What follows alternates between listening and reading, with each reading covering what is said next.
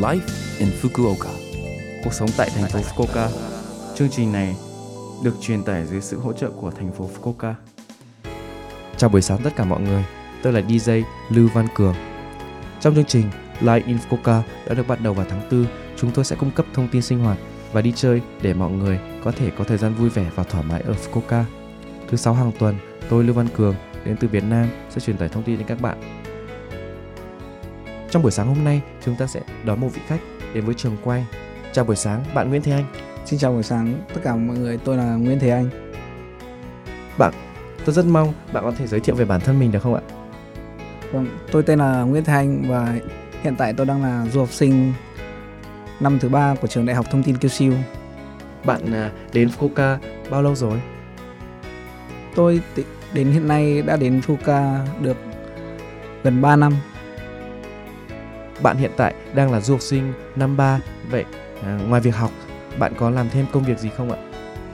Ngoài sau những giờ học thì tôi có thời gian rảnh rỗi thì tôi sẽ đi làm làm thêm, đó là công việc ở Combini. Ừ. công việc ở cửa hàng tiện lợi của bạn có vất vả không ạ? Thường thì bạn sẽ làm ở từ khoảng mấy giờ đến mấy giờ ạ? Công việc của tôi thì cũng nói cũng không phải là vất vả. Tôi sau những ngày giờ học thì tôi sẽ làm buổi tối khoảng 4 tiếng từ 6 giờ đến 10 giờ. Còn những ngày nghỉ thì tôi sẽ làm vào những buổi sáng và sau đó là thời gian học riêng của bản thân. Ấn tượng của bạn về Fukuoka là gì ạ? Ấn tượng của tôi là Fukuoka là một thành phố năng động và người văn hóa. Người dân thì nhiệt tình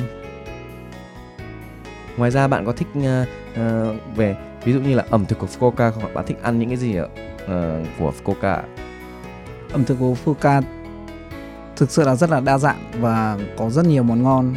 Ừ.